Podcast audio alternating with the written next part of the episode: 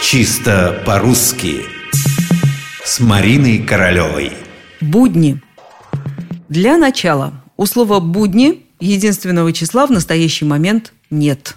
По крайней мере, в современных словарях его не приводят. Будни только будни. С одной стороны, это самые обычные дни, не праздники и не выходные. С другой стороны, буднями называют повседневную, обыденную жизнь.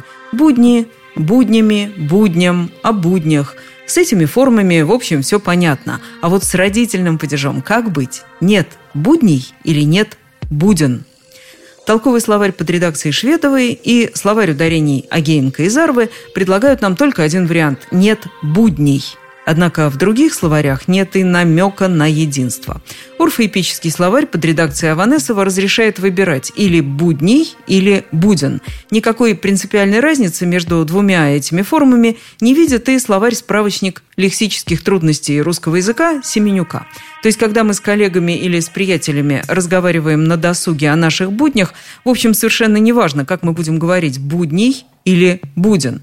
Зато если мы попадаем в ситуацию более официальную, строгую, лучше придерживаться формы «будней», так оно вернее.